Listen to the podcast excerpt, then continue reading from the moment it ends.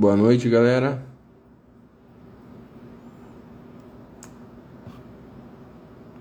O tema da live hoje é platô no emagrecimento. Platô no emagrecimento e estratégias nutricionais. Beleza? É só eu na live.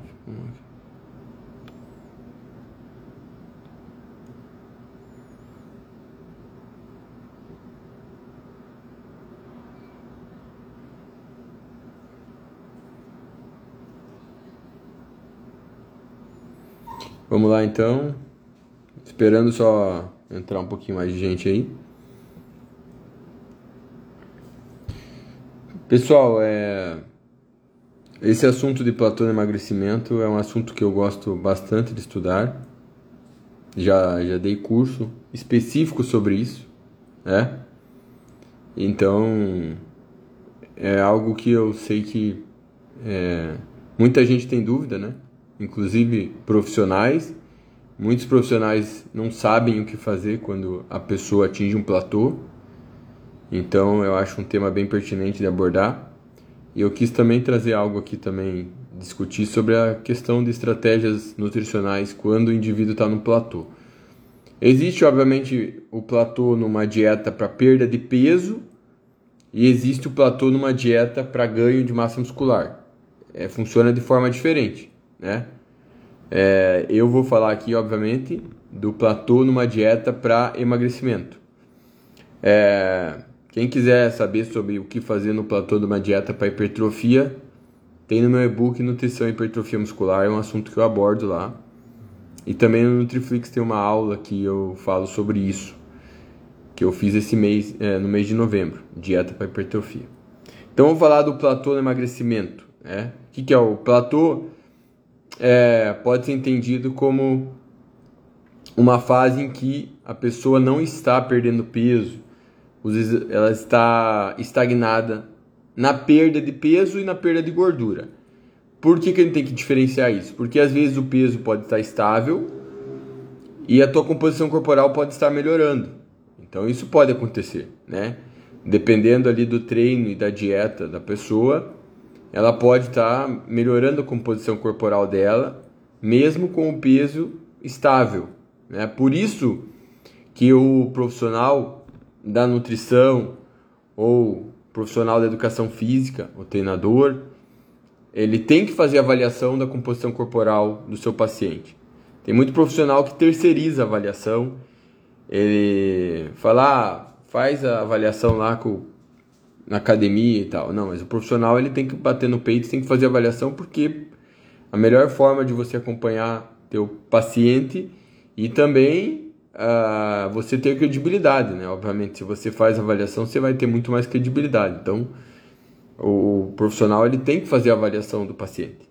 É muito melhor para o trabalho dele, valoriza muito mais e é muito melhor estrategicamente. Por quê? Porque é normal o paciente achar que o peso não está mudando ele não está tendo progresso, né?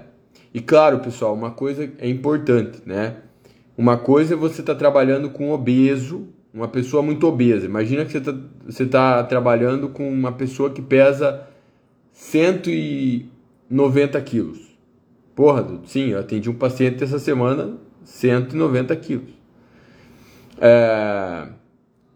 Uma coisa é você trabalhar com uma pessoa de 190 quilos, outra que é obesa, obviamente, e outra é você trabalhar com uma pessoa que tem um físico lá que não é obesa, que tá com e só quer melhorar a composição corporal. É, o paciente de 190, se ele tiver com o peso estagnado, não adianta falar, ah, mas é, o peso não é importante. Para aquele cara de 190 quilos, o peso é importante pra caralho. Por quê? Porque se o peso dele não muda em quatro semanas, Dificilmente ele vai estar tá ganhando muita massa muscular para justificar o peso estável. o ganho de massa muscular é muito mais lento do que a perda de gordura, a não ser que a pessoa esteja usando esteroide. Mas é, um paciente que está muito obeso, se o peso dele está estável, é, é, é uma preocupação se o peso dele fica estável por muito tempo, né? Tá certo? Por quê? Porque é um sinal de que o progresso está muito lento. Porque mesmo que ele melhore a composição corporal dele, ele pesa 190 quilos. E 190 quilos é, é problemático né, para a saúde. Isso eu estou dando um exemplo aqui fictício. Poderia ser é, um exemplo fictício entre aspas. Né? É, poderia ser uma pessoa de 150, 130. O que eu quero dizer é que para uma pessoa muito pesada, a gente não deve analisar da mesma forma que a gente analisa uma pessoa mais leve, uma pessoa eutrófica, tá certo? Bom, então vamos, vamos entendendo que existem contextos diferentes, a, a gente pode entrar melhor na discussão assim. Bom, então o que, que a, vamos considerar então que o platô não é só o peso estar tá estável, é quando realmente a pessoa não está mais perdendo gordura, tá? É, então você avaliou a composição corporal e, e no obeso, é, mesmo que você não use um método mais preciso para avaliar a composição corporal de gordura, como que é uma forma de você ter uma noção se o obeso está progredindo de uma forma mais simples do que usar uma bioimpedância ou usar um DEXA, que são métodos é, que muitos profissionais não têm acesso. É medir a circunferência abdominal, tá certo? É, é uma medida simples de se fazer, claro que é, ela é sujeita em precisão, mas aí se o profissional ele tá já habituado a trabalhar com aquela pessoa, ele vai ter mais facilidade de fazer. Por quê? Porque se onde a gente perde mais gordura é na gordura abdominal, é na barriga, é onde a gente concentra mais e é onde a gente perde mais. Tem muita gente que fala assim, por que, que é difícil perder gordura da barriga? Porque onde a gente mais tem gordura, não é que é difícil, na verdade, é porque tem muito, né? É, é mais difícil você perder gordura da panturrilha, se for falar. Mas aonde a gente acumula mais gordura é na barriga. Então, consequentemente, para você ter um abdômen visível, isso vai dar muito trabalho porque é ali onde tem mais gordura. Por isso que é uma medida sensível à mudança também. Então, quando eu trabalho com obeso, eu não estou muito preocupado com o percentual de gordura dele. Eu estou preocupado com a composição corporal dele. Eu não preciso medir o percentual dele para saber se a composição corporal dele está mudando de forma positiva. E o que, que é composição corporal mudar de forma positiva? É, por exemplo, o peso dele diminuir e a cintura e a circunferência abdominal diminuir. Então, com isso, eu sei que ele está perdendo gordura. Quando a pessoa já perdeu, é, então, se o cara está reduzindo a circunferência abdominal, é basicamente essa medida principal que eu uso para um obeso. É, se, se a circunferência está reduzindo, mesmo que o peso esteja estável, é, é um bom resultado, né? Claro que é, o peso é tem que ver o quanto a cintura vai diminuir, né? Claro que é, às vezes ah diminuiu um centímetro em, em quatro semanas para um cara muito pesado é pouco, mas se a gente está falando com uma pessoa já que já está com um bom tempo de dieta, pode ser um resultado já pode ser um resultado legal. Então tudo depende do contexto que você está trabalhando, né? É, essa pessoa está fazendo essa pessoa, por exemplo, já perdeu 40 quilos. Se ela perder um centímetro em quatro semanas, é, é pouco, mas para o tempo, pro tanto que ela já evoluiu, é algo né, que a gente tem que dar valor. Se a gente está falando de uma pessoa que começou a dieta, que pesa 130 quilos e perdeu um centímetro em quatro semanas, aí é pouco, né? Então tudo depende do contexto ali que você está avaliando. Então eu, o progresso ele vai, ele deve ser considerado nesse contexto. Por que, que eu estou falando isso? Porque quando a gente chega na ideia de platô, a gente tem que levar em conta esse tipo de fator. E o paciente, o leigo, ele normalmente ignora essas coisas. Ele ignora esse tipo de, de contexto. Mas o nutricionista não pode ignorar, até porque ele tem que mostrar para o paciente, né? A import, o, o progresso que ele teve. Porque uma das coisas que acontece no platô é a pessoa ficar desanimada. Porque nós estamos falando de platô é quando a pessoa não está mais tendo um progresso significativo. O peso dela não está mudando, a, a, a gordura dela não está diminuindo. Então a gente vê as medidas lá e as medidas em, em um mês, dois meses ali não está não tá progredindo, né? Então é, o platô seria isso. A pessoa está estagnada na perda de gordura. Mas quando que acontece esse platô, né? O que, que dá para fazer quando aconteceu o platô, né? É, então vamos lá. Bom, primeiro a gente tem que entender que é, para perder gordura a gente precisa ter um déficit calórico na dieta, tá? É, amor, você dá uma olhada na live? Tá. Então, para perder gordura, você precisa de déficit calórico. Então, você vai montar uma dieta, calcula o gasto calórico, coloca um déficit calórico e assim a pessoa vai perdendo peso ao longo do tempo, certo? Muita gente fica perguntando assim, Dudu, é, se, se eu vou perder peso, eu preciso recalcular a dieta a cada perda de peso? Não. Talvez depois de perder muito peso você possa recalcular a dieta, mas normalmente não precisa. Por quê? Porque eu vou trazer alguns números práticos aqui para vocês entenderem. Cada, cada quilo de peso que a pessoa perde, o metabolismo diminui quando a gente perde peso. Em parte por quê? Porque o gasto calórico é proporcional à massa corporal. Então, uma pessoa de 100 quilos, ela tem um gasto calórico maior do que uma pessoa de 80 quilos. Claro que a composição corporal influencia nisso, mas vamos supor que não é uma pessoa musculosa, nada. Estamos falando de uma pessoa obesa e uma pessoa que não é obesa, tá? É, então, quando você, se você pesa 100 quilos e você perde 20 quilos, você tem menos massa corporal e, consequentemente, gasta menos calorias. Então, é normal que o gasto calórico seja menor quando você perde peso.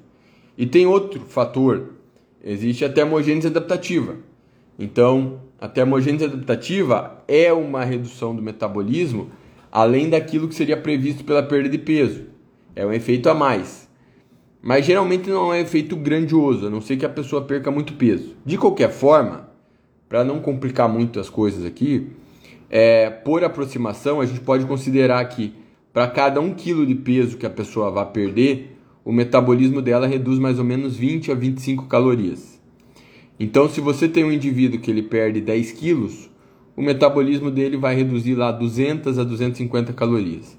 Se ele perder 20 quilos, o metabolismo dele vai reduzir ali 400 a 500 calorias, perdendo 20 quilos. Então, o metabolismo diminui e a gente tem uma, por aproximação, a gente pode estimar quanto reduziu o metabolismo. Inclusive tem programas que é, tem um programa que você consegue utilizar que você consegue prever a perda de peso da pessoa e esse programa considera a redução do metabolismo. É um programa bem legal e dá para usar gratuitamente. Nos, nas minhas aulas após eu ensino a utilizar esse programa.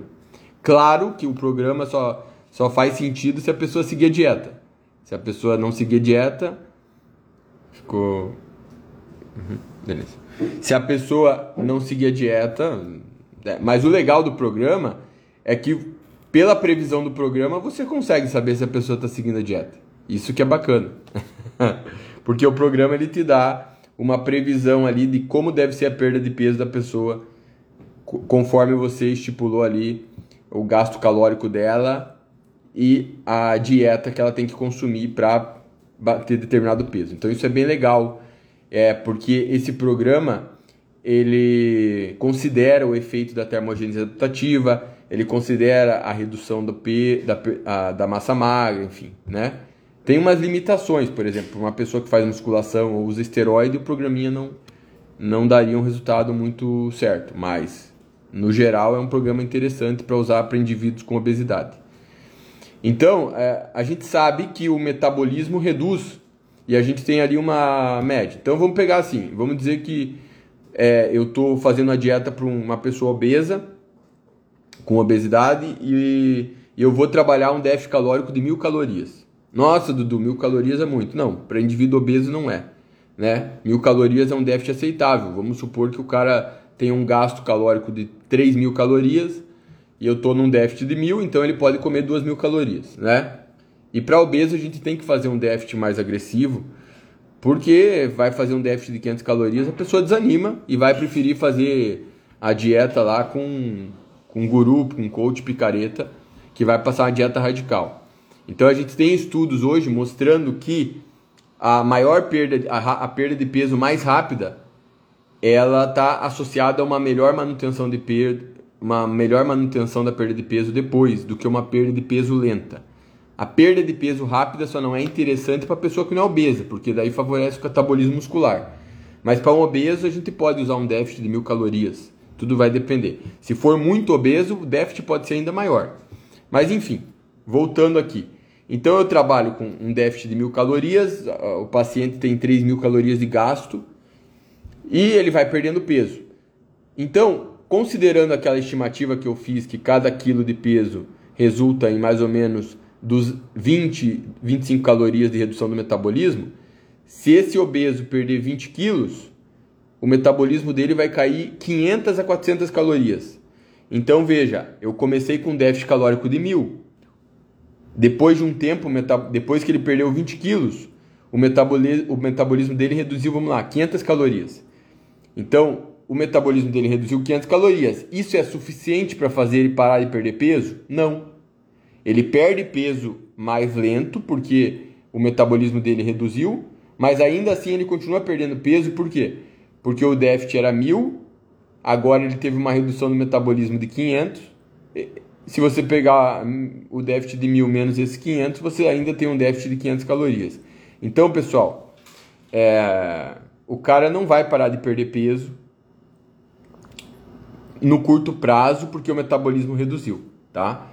E esse déficit de mil calorias aí, o cara consegue perder essa quantidade de, de peso aí, ah, não lembro num tempo ali que dá, mas é, seria no, é uma perda de peso significativa ali num prazo de alguns meses. Tá certo? Então, por que, que você não precisa reajustar a dieta da pessoa? Porque se ela estiver seguindo a dieta, ela vai continuar perdendo peso. Ela não vai parar de perder peso depois que ela perdeu 20 quilos. A, ela, se ela estiver seguindo a dieta, ela não vai parar de perder peso. E aí eu sei que alguém vai me falar assim, Dudu, mas espera aí. A gente vê que as pessoas chegam às vezes no platô ali com 3 meses de dieta, com 4 meses, Verdade. Por que então que elas chegam? Porque elas não estão seguindo realmente a dieta. Então, pessoal, o platô no emagrecimento, se a pessoa seguir a dieta, o platô não acontece com três meses, não acontece com quatro meses, não acontece com seis meses, ele acontece com dois, três anos de dieta. Se a pessoa estiver seguindo a dieta, o platô no emagrecimento ele demora para acontecer. E até lá a pessoa vai ter perdido muito peso, se o déficit calórico né, for, for grande. Então, é, a gente vê que a maioria das pessoas costuma relatar que para de perder peso com alguns meses e não com dois a três anos de dieta, certo? Então, o que, que o que, que explica esse, esse platô então no curto prazo? Na verdade, é, os estudos com indivíduos que fazem dieta em, em situações aí de vida livre, né? É, mostram que normalmente o platô acontece com 6 a 8 meses. 6 a 8 meses, né? Então isso é normal. Tem gente que chega no platô com 2 meses, mas tem gente que leva um ano para chegar no platô. Então, na média ali, 6 a 8 meses é um tempo que é normal acontecer platô. E por que, que acontece o platô se, se eu falei para vocês que o metabolismo a redução do metabolismo não é ela só explica o platô depois de dois a três anos. O que eu estou falando aqui é com modelagem matemática do metabolismo, por isso que eles chegam nesses dois a três anos, tá? É... Então, o que os, os, que os pesquisadores chegaram à conclusão nos últimos anos é que o platô ele não acontece pela redução do metabolismo, ele acontece porque as pessoas saem da dieta gradativamente ao longo do tempo. Ou seja, a gente tende a sabotar a dieta em algum momento. Mesmo o cara mais dedicado, ele vai chegar em algum momento que ele vai começar a furar a dieta. Só que ele vai furar mais lentamente, né? Tem gente que pega e, e começa a fazer dieta e no final de semana já está avacalhando. E tem gente que realmente vai lá e quer seguir a dieta, tem sangue no olho e tal. Principalmente a galera do bodybuilding, do fitness mais dedicado. Mas até essa galera mais dedicada, que a gente fala mente blindada, né? Até essa galera em algum momento vai ter dificuldade de seguir a dieta e vai, enfim, vai ter um descontrole alimentar. É comum a gente ver descontrole alimentar, episódios de compulsão, é, de, depois que fisiculturista compete, né? E é muito difícil, mesmo no fisiculturismo, uma pessoa se manter em dieta restrita por muitos meses. A gente vê, é, eu, eu preparo muito atleta, já preparei muitos, né? E pessoal, chega uma hora que o cara não aguenta. Você pode mandar fazer e tal, mas o cara começa a, a despirocar, né? Então, assim, tem coach que tá cagando pra isso, né? O cara ainda é capaz de falar assim, ah, o cara tá, tá seis meses fazendo dieta, oito meses fazendo dieta e o coach fala que o cara tem a mente fraca, né? Por quê? Porque não tem nenhuma noção de fisiologia. Porque o que acontece quando a gente perde peso? Nosso apetite aumenta. E o apetite aumenta por quê? Tem vários hormônios que estão relacionados ao controle do nosso apetite, né? Por exemplo, é, a grelina é um hormônio que é produzido no estômago. Quando o estômago está vazio, ele produz mais grelina. E mais grelina aumenta a fome. Quando o estômago está cheio, a grelina fica baixa. É, então é normal que quanto mais tempo você fique sem comer, mais fome você tenha, porque a grelina está aumentando. Né? Teu estômago está esvaziando. É uma forma do estômago falar com o cérebro, né? vai buscar comida. É bem como se fosse isso. Né? Então a grelina é um hormônio que sinaliza a fome, é um hormônio de, de curto prazo, né? porque a gente tem fome todo dia. Mesmo uma pessoa que está comendo às vezes bastante, se ela ficar algumas horas sem comer, ela vai ter fome. Né? É, já a, a, leptina é um hormônio de saciedade, ela é produzida no tecido adiposo.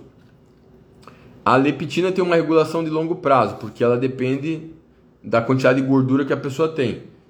Então, é, a leptina, ela de, quando a pessoa emagrece, a célula de gordura diminui de tamanho, ela produz menos leptina.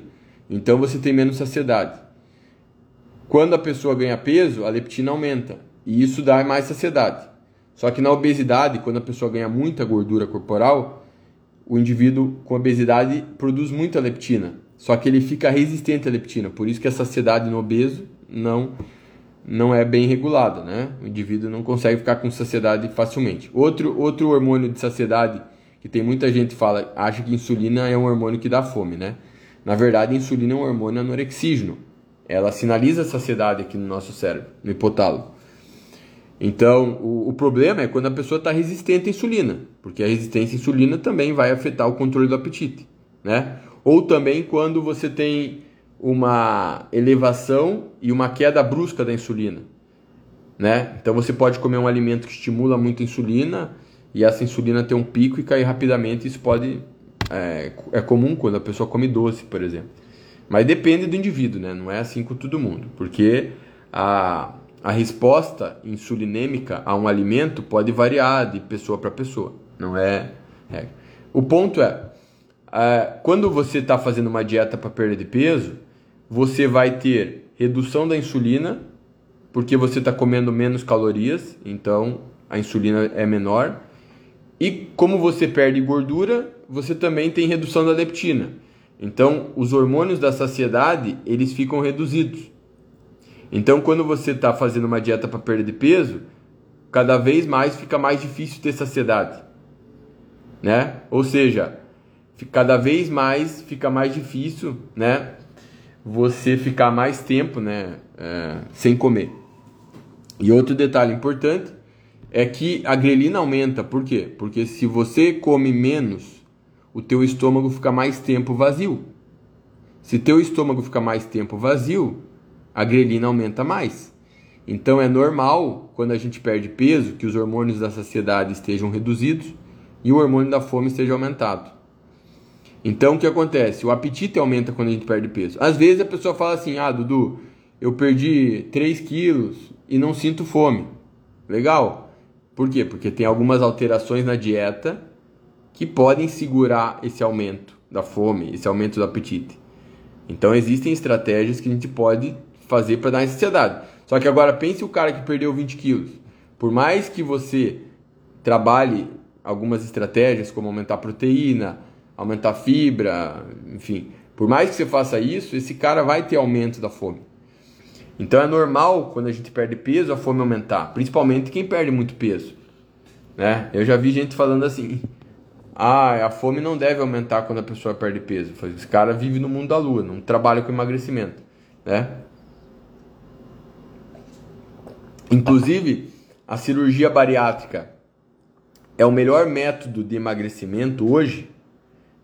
A gente está falando de um método que é utilizado para tratar pessoas que têm muito, com peso muito elevado. E é um método que pode, inclusive, é, fazer remissão de diabetes. Quase não é curar o diabetes, mas é deixar o diabetes controlado. Por que, que a, a cirurgia bariátrica tem esse poder? Em parte porque quando a pessoa faz cirurgia bariátrica, é, a cirurgia bariátrica ela altera a, ali no trato gastrointestinal, é, ela, ela promove uma série de alterações fisiológicas que diminuem o apetite. Então a pessoa consegue manter, ela, é, ela tem mais facilidade de, de seguir a dieta, porque ela consegue ter, é, fica com menos fome. Então com a cirurgia bariátrica é mais fácil perder peso do que se a pessoa perder peso só com treino e dieta né? É, então, claro que é possível né, perder peso só com treino dieta, mas quando você perde peso com exercício e dieta, você não tem é, essa alteração fisiológica que a cirurgia bariátrica, por exemplo, vai causar. Ah, então é muito mais difícil a pessoa perder muito peso só com dieta e exercício, né? sem medicamento ou sem procedimento cirúrgico. Então, mas tudo bem, vamos lá. Então, quando a pessoa perde peso, o apetite aumenta. E ele aumenta, quanto mais peso se perde, maior o aumento do apetite. Pessoal, a estimativa é que existem estudos que chegaram à seguinte estimativa, tá? Eu não vou descrever como o estudo é feito aqui porque é, não daria tempo. Para cada 1 kg de peso que a pessoa perde, lembre que eu falei que o metabolismo reduz 20 e 25 calorias para cada quilo de peso, né? Isso é uma aproximação, tá? Não é exato é, o apetite aumenta aproximadamente 100 calorias. Uou! É. Então vamos olhar. Se a pessoa perder 10 quilos, o apetite dela aumenta 1000 calorias. É uma estimativa, ok? Não é um valor exato. Quer dizer, a tua fome, quando você perde 10 quilos, é uma fome de 1000 calorias. O que, que é uma fome de 1000 calorias aí? Né? Metade de uma pizza, pelo menos, dependendo aí é, um lanche do McDonald's com batata frita, sanduíche, dá mais ou menos por aí. É, quatro sneakers. o sneakers tem 200 calorias, acho. Tá, tá mais, dá 5 então. É, então, só para vocês terem noção de que uma perder 10 quilos vai aumentar a fome. Então, é claro que isso é uma aproximação, vai depender de outros fatores, mas já dá para já dá para ter noção que é, o metabolismo cai quando a gente perde peso e o apetite aumenta, mas o impacto do apetite é maior, tá certo? E, o, e tanto é que o impacto do apetite é maior que a gente, a gente sabe, por exemplo, hoje, que quando a gente avalia pessoas, tem alguns estudos que eles avaliam indivíduos que estão num processo de perda de peso, de emagrecimento. E quando eles avaliam lá é, o gasto calórico dessas pessoas, eles não fazem com conta, eles não vão calcular. Eles medem o gasto calórico do cara. Então eu vou lá, vou pegar um indivíduo que ele perdeu 20 quilos e ele tá. Ele alega que ele não consegue mais perder peso faz, sei lá, dois meses. Mas ele perdeu 20 quilos já. E aí eles medem o gasto calórico do cara e vão lá e encontram, ó, cara, teu gasto calórico é 2.500 calorias. E aí eles falam, pro... antes de fazer isso, eles fazem o recordatório do cara. O que é o recordatório? Você pede para a pessoa relatar o que ela come. Deixa eu ver quanto tempo. Não dá para tirar aqui. É. É, não consigo ver nem tirar. Então, você pega e, e pede para a pessoa relatar tudo que ela come. E aí o cara relata lá. Veja bem, esse cara perdeu 20 quilos. Tá certo? Não estamos falando de alguém que perdeu 2 quilos. Estamos falando de um cara que perdeu 20. Ou seja, um bom resultado. E aí ele relata e fala: Bom, ah, você anota, calcula tudo que ele, que ele relatou e você encontra lá que ele está comendo então 1.800 calorias. 1.800, beleza. Bom, se ele está com 1.800 calorias comendo 1.800, é, o gasto calórico dele deveria ser 1.800, porque ele não está perdendo peso, então ele não está em déficit. Só que quando eles medem o gasto calórico desse cara, o gasto calórico desse cara não é 1.800. Está lá, por exemplo, 2.500. Aí você fala assim, tá, Dudu, então ele, tá, ele gasta, o corpo dele gasta 2.500 calorias e ele tá falando que ele come 1.800, né? Aí você fala assim, ah, esse cara é mentiroso. Não é que ele é mentiroso de propósito, ele não tá mentindo de propósito. Ele realmente acha que ele tá comendo menos, tá certo? E pessoal, eu não tô falando, é normal, tudo bem. Às vezes tem pessoas que vão lá e elas realmente, né? Ah, eu, você fala assim, ah, não, eu não, eu não saí da dieta, eu. Ah, só comi um x-salada e tal. Ah, você comeu um x-salada? Ah, é. Aí tinha batata frita? Ah, tinha batata frita e tal. Tem pessoas que são assim, elas realmente saem bastante da dieta. Mas a gente tá falando de uma pessoa que não estava fazendo dieta. Então, de qualquer forma, mesmo esse cara que perdeu 20 quilos, ele está subestimando a ingestão calórica. Por quê? Porque não tem furo na equação do déficit calórico. Se você mediu o gasto calórico do cara e está dando 2.500 e ele fala que come 1.800, se você tem um aparelho, um aparelho bom que realmente mede e você tem certeza que o aparelho está certo, nos estudos eles obviamente usam né, a calorimetria, um método certo, então você sabe que a informação que a pessoa está passando é que não está certa. Então isso é comum ver nos estudos que os indivíduos que param de perder peso, eles subestimam a ingestão calórica. É normal as pessoas subestimarem a ingestão calórica em 20%, tá? Então 20%, vamos lá, o que, que é 20%? Então imagine que a, a pessoa 20% de 2 mil, vamos pegar aqui. 20% de 2 mil é, é 400 calorias. Então vamos pegar uma pessoa que, que, que deveria estar comendo 2 mil, ela acha que ela está comendo 1.600, tá certo? Então é normal isso, né? Por isso que não dá para montar uma dieta normalmente baseando só na informação que o paciente dá da alimentação. Né? Você tem que ter uma estimativa de gasto calórico porque é normal que os pacientes subestimem a ingestão calórica. Né? E normalmente o nutricionista ele não tem uma calorimetria indireta que vai medir o gasto calórico. Não tem problema. A gente sabendo usar as equações corretas, você consegue ter uma estimativa legal para você ter o gasto calórico da pessoa, tá?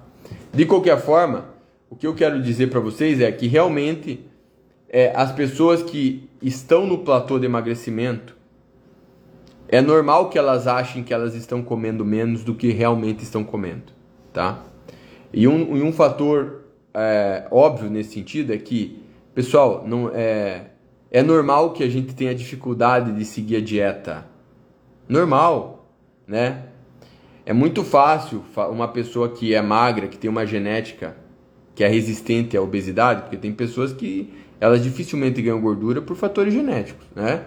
Mas elas se alimentam mal também. E muitas vezes essas pessoas julgam a pessoa que não consegue perder peso, mas é perder peso é antifisiológico.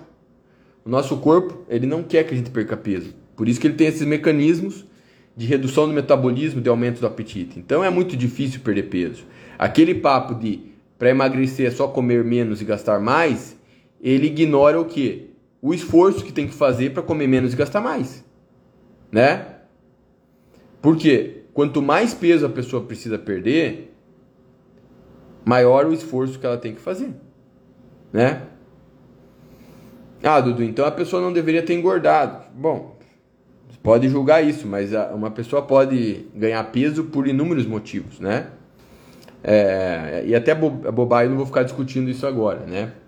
É, enfim, o ponto é, é, depois que a pessoa ganhar peso, é, perder peso é difícil. E mais difícil que perder peso é manter a perda de peso. Então vamos supor, em algum momento a pessoa vai chegar no platô por, devido a esses fatores. Todo mundo chega num platô.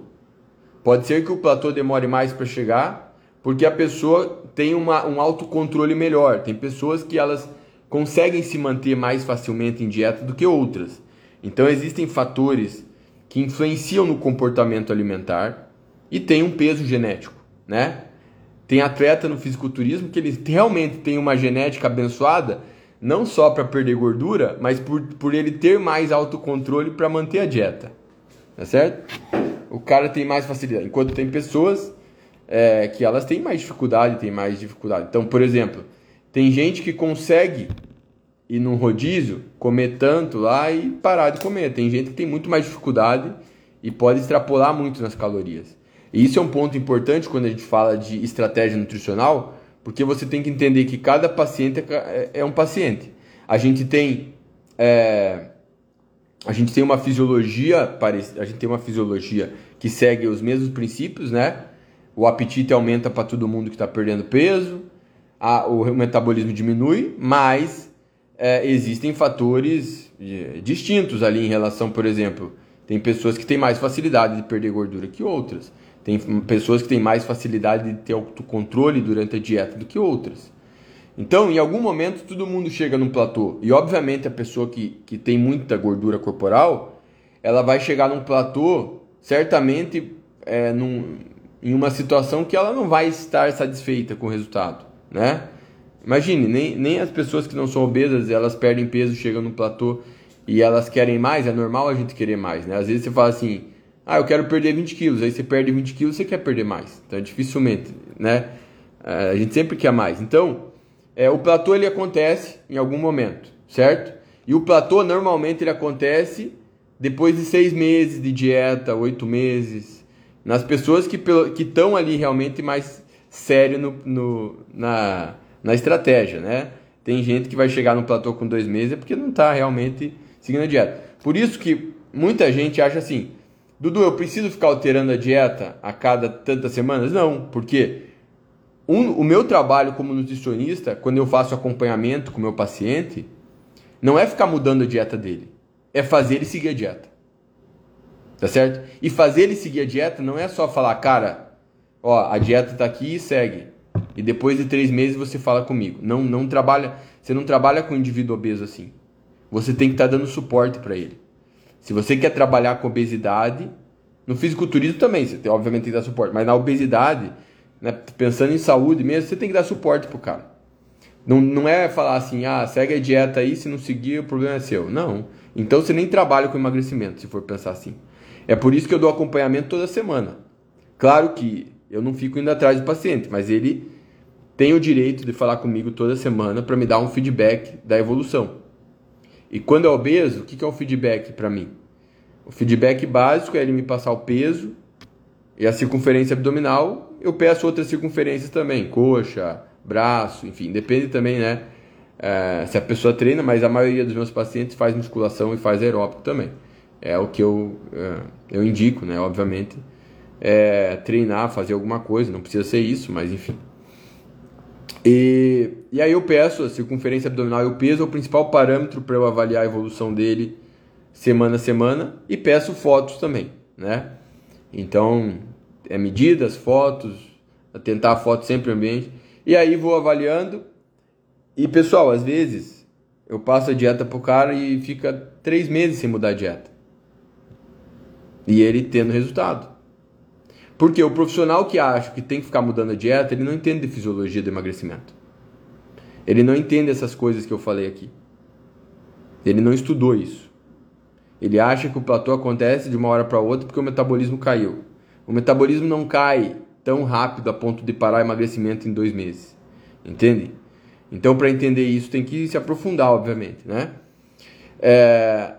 Então, entendendo isso, o meu trabalho como nutricionista é acompanhar e entender por que, por exemplo, o paciente às vezes está ali com uma dificuldade de perder peso. Por isso que na conversa que eu tenho com, com o paciente toda semana, obviamente se, se ele ah, na quarta semana para quinta não mudou o peso, não tem problema.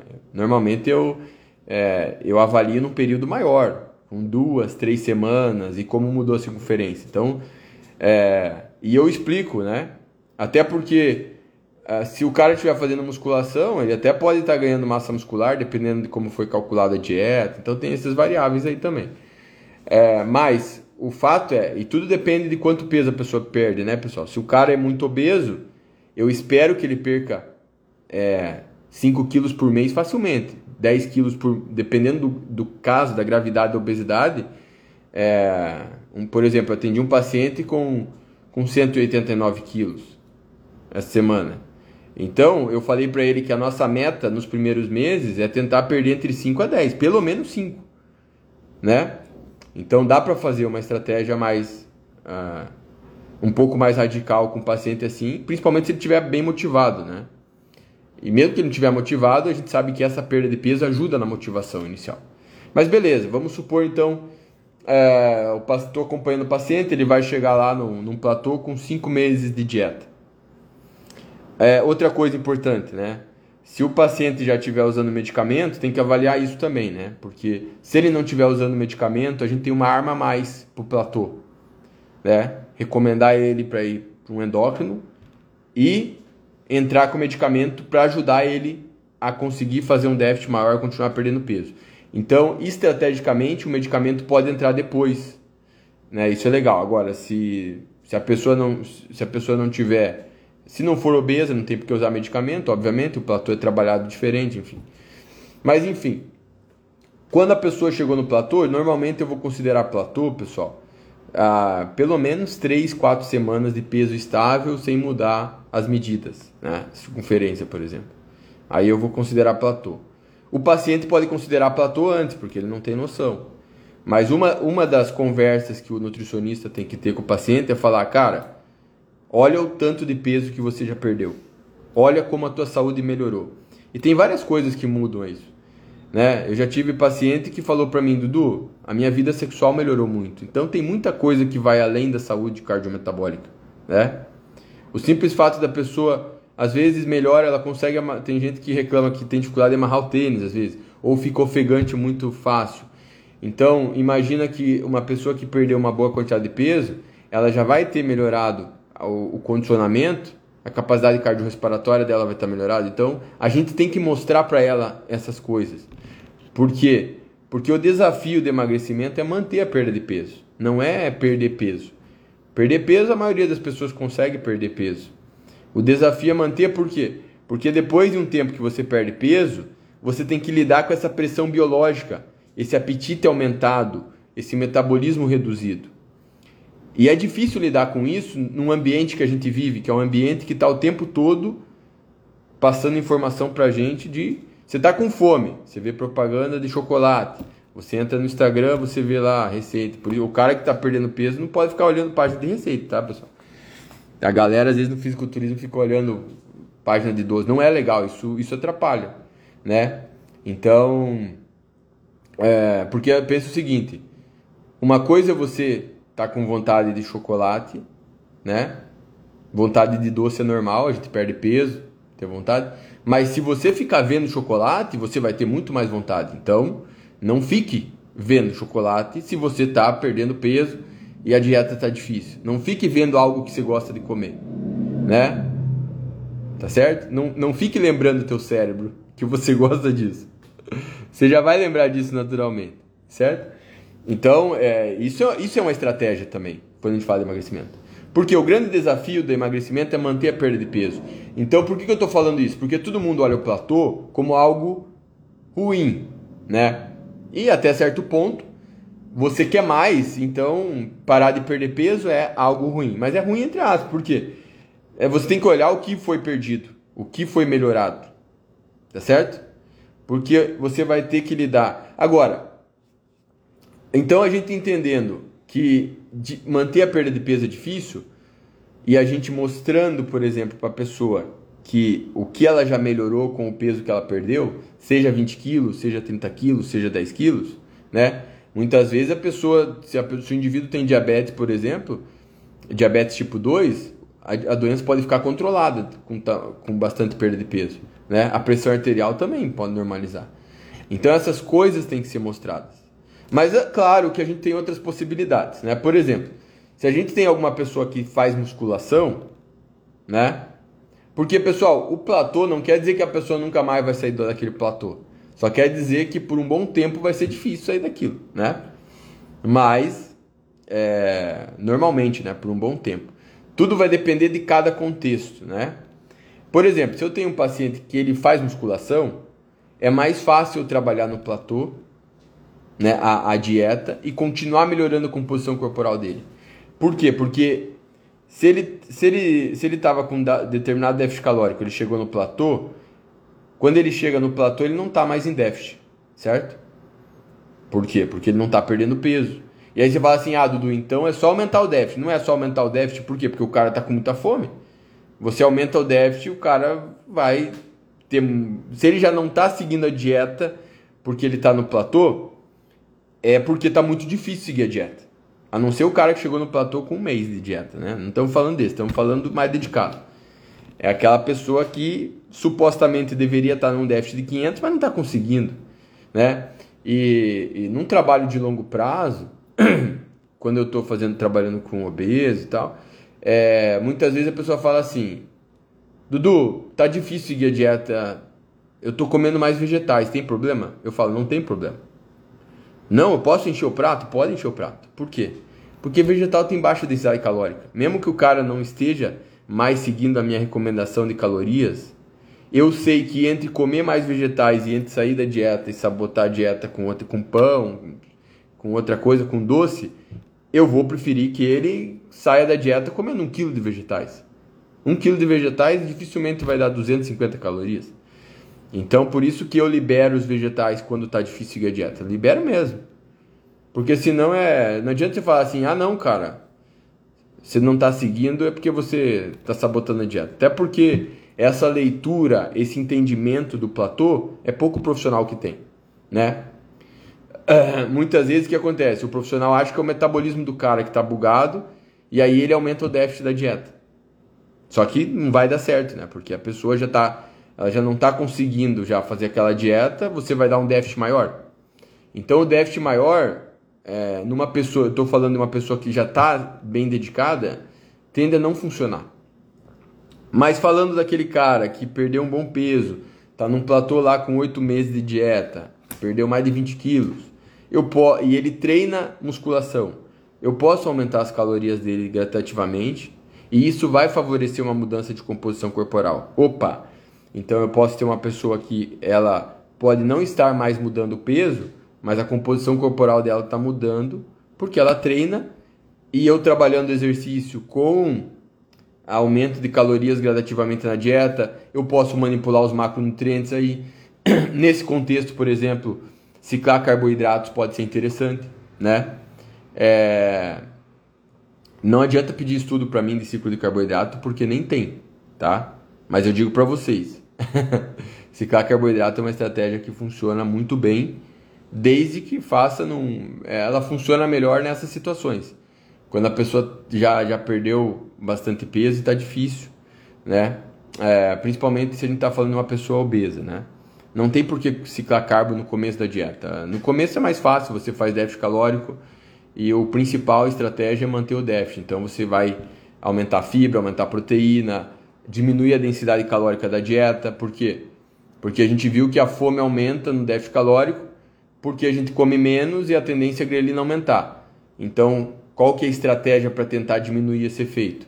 Aumentar a proteína por causa dos efeitos na saciedade e outra é aumentar, é, diminuir a densidade calórica da dieta. Por exemplo, fazendo a pessoa comer mais volume de alimento, né? Então, comer mais vegetais, comer mais frutas permite que o cara coma mais volume com menos calorias, né? Então, pessoal, pasta de amendoim para uma pessoa que está perdendo peso não é interessante, porque é um alimento que alta densidade calórica, né? Uma coisa, tudo bem, que é pôr lá. Se a pessoa tem um gasto calórico alto, tá até encaixa. Mas dependendo ali de quanto a pessoa pesa, a pessoa precisa perder e tal, não tem muito sentido você dar um alimento de alta densidade calórica, né? Já vi nutricionista por 40 gramas de pasta de amendoim na dieta da pessoa que está querendo emagrecer, né? Uh, enfim, dá para pôr? Dá, mas não é muito inteligente, né? Eu não vou falar que está errado, mas não, uh, você quer diminuir a densidade calórica, não é legal fazer isso. Então, uma estratégia, pra, é por isso que fazer musculação é interessante, pensando em emagrecimento. Claro que no curto prazo a musculação não faz muita diferença, ela faz mais diferença no longo prazo, né? É, e claro, se possível, eu sempre falo, não é um exercício. Cara, se puder fazer musculação aeróbico, melhor, porque as adaptações geradas por cada tipo de treinamento são diferentes. Então o potencial de melhora do físico no longo prazo é maior quando você combina os dois. Tá certo? Uh, enfim, tá? Mas a, a, gente sabe que a maior parte das pessoas que, que faz dieta para perder peso, às vezes não faz musculação, não quer fazer. E dá para ter sucesso no emagrecimento sem fazer musculação. A gente tem diversos estudos mostrando isso, né? Mas a vantagem da musculação é que, além de diminuir a, a perda de massa muscular no processo, é, ela também pode ajudar durante o platô a direcionar o ganho de peso para ganho de massa magra. Então esse é um benefício interessante quando a gente está no platô da musculação, junto com a, a, dieta, você mudando dieta junto com o treino, né? É isso que a gente chama de periodização nutricional. Você está periodizando a dieta junto com o treino, porque ah, nessa fase de platô, mudando as calorias, ciclando carboidrato, você consegue melhorar a composição corporal da pessoa, mesmo sem mudar muito ah, a quantidade de calorias, né? Porque num cara que continua obeso e está no platô, não dá para você colocar ele num bulking direto com uma com superávit calórico alto. Embora, pessoal, muitas vezes nessa situação que a pessoa perdeu muita gordura, é normal que a gente vá aumentando as calorias e o peso da pessoa não aumente. Né? É, ocorre algo que eu, que eu falo, ocorre um aumento do metabolismo, claro que depende muito de cada caso. Aumento do metabolismo quando a gente faz isso. Mas isso acontece quando a pessoa normalmente perdeu bastante peso. E é mais visível quando a pessoa perde, perde bastante gordura. É isso que no meu livro eu chamo de efeito Alush, né? que é, é como se fosse um, um efeito térmico de aumentar as calorias. É como se, é, é como se fosse um bug no metabolismo, né? Tá certo? Lá no meu livro tem. Outro momento eu, eu falo isso, tá? É, que mais? Então, a gente tem algumas possibilidades, como eu falei, se a pessoa não usa medicamento, poderia entrar com medicamento nesse momento. Se a gente está falando de uma pessoa obesa, tá? Não faz sentido você entrar com medicamento de inibir o apetite num cara que não é obeso, né? É, aumentar as calorias gradativamente, ciclar carboidrato, e um ponto importante é você também considerar o platô como uma vitória. Isso é uma coisa que o, que o profissional tem que trabalhar no psicológico ali do paciente, né? Afinal de contas, né? A maioria das pessoas que tenta perder peso acaba fracassando porque recupera o peso de novo. Então manter, o, manter a perda de peso é um sucesso. E tem um detalhe importante, né? Por mais que a pessoa fique num platô um tempo, depois de um tempo ela pode voltar a perder peso. Pode ser que ela com o passar do tempo ela consiga ter um melhor controle do apetite e tal. Então, isso acontece, né? É, é. Mas a gente sabe que é difícil, porque o, o, índice de sucesso de pessoas que tentam perder peso é aproximadamente 20%. E quando eu falo sucesso, não significa voltar a ser magro. Significa perder uma quantidade de perda de peso significativa e manter esse peso por mais de, de um ano, dois anos, tá? Isso que é sucesso do emagrecimento, não é o cara que perdeu 30 quilos em, em 3 meses. Porque esse cara facilmente pode recuperar o peso de novo. É muito mais difícil manter a perda de peso nos primeiros meses. Depois de um tempo que você manteve essa perda, é mais fácil. É mais fácil manter esse estilo de vida, essa mudança de estilo de vida, tá? Então, a, um fator muito importante para manter a perda de peso é o exercício físico. Uh, os estudos mostram que a principal uh, estratégia quando a gente olha pessoas que têm sucesso no emagrecimento é a prática de atividade física. As pessoas, então o exercício ele é muito importante para ajudar na manutenção. Os mecanismos não são muito claros, tá? Mas vai muito além do efeito no gasto energético. O, pense bem, pessoal, o exercício ele ajuda na, na adesão à dieta. Pegar um exemplo assim, ó. Vamos olhar a pandemia aí. Quantas pessoas não pararam de, de fazer exercício e engordaram? Aí você fala assim, ah, mas é uma associação. Sim, é uma associação, tá? Mas a gente tem é, evidências que, o estu que, que as pessoas que têm maior nível de atividade, elas têm um melhor controle do apetite. Quando a pessoa é sedentária, ela tende a mais facilmente entrar em superávit calórico, ou seja, e acaba engordando. Então o exercício é muito importante para ajudar na manutenção da perda de peso. Tá certo? Por isso que eu falo assim, cara, por mais que você esteja desanimado da dieta, nunca pare de fazer exercício. Tá? Porque se você parar, o estrago vai ser pior. É, nunca pare de fazer exercício. A gente não deveria parar. Ah, mas eu não gosto. Não importa se não gosta. se você quer se manter saudável, exercício é longevidade, né? Você quer exercício é longevidade. Assim como comer vegetais, comer frutas, está associado a maior longevidade. Então, gostando ou não é isso. Se você não gostar, é pior para tua saúde, pior para tua vida, enfim. Então, eu não gosto, eu não gosto mais de puxar ferro, mas eu vou puxar ferro, porque eu sei da importância disso, né? E também porque eu gosto de, de ter a massa muscular que eu tenho, de manter isso, né? Tem esse lado também. Mas dizer que eu tenho prazer de ir para academia, não, eu preferia ficar em casa, né? Mas eu faço pelo porque eu gosto do resultado que a musculação dá. Eu não gosto de ir lá na academia treinando. Antigamente eu gostava. Eu achava legal ir na academia, ficar se olhando no espelho, está grande, tá, tá legal. Isso eu, hoje eu acho saco, né? É, então eu continuo fazendo mesmo não gostando, né? Isso é uma coisa muito importante. Quando a gente tem um objetivo maior, tem um propósito maior, né? É, bom, os fins justificam os meios, né, pessoal?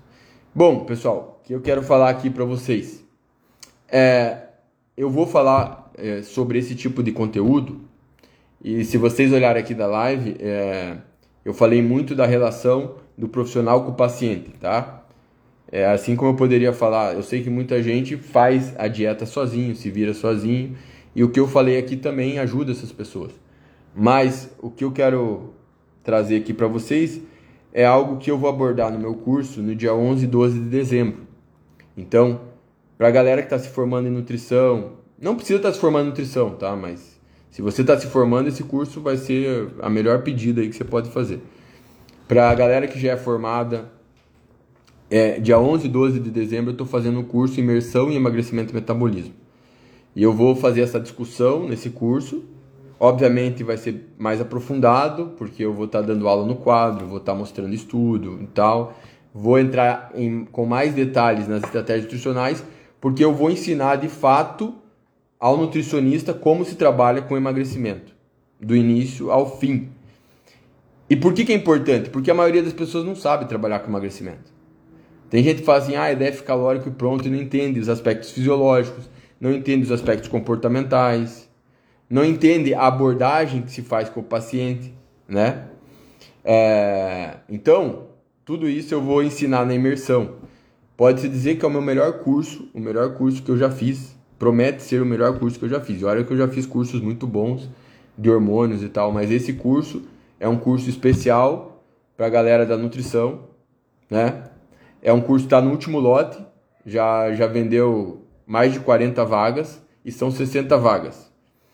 Então, restam poucas vagas para acabar. Outra coisa legal, quem quiser pode fazer presencial em São Paulo, se puder fazer presencial, faça. Por quê? Porque você vai ter contato direto comigo, a gente vai interagir pra caramba e vão ter excelentes profissionais lá. Vai ter uma galera muito boa participando do curso.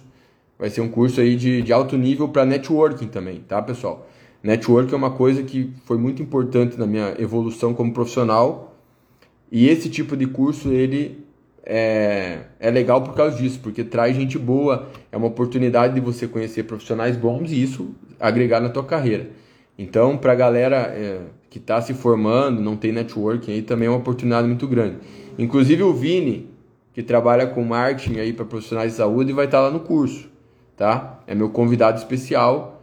Então a gente também vai é, discutir também essa questão de, de atendimento e de potencial de crescimento na carreira profissional, tá?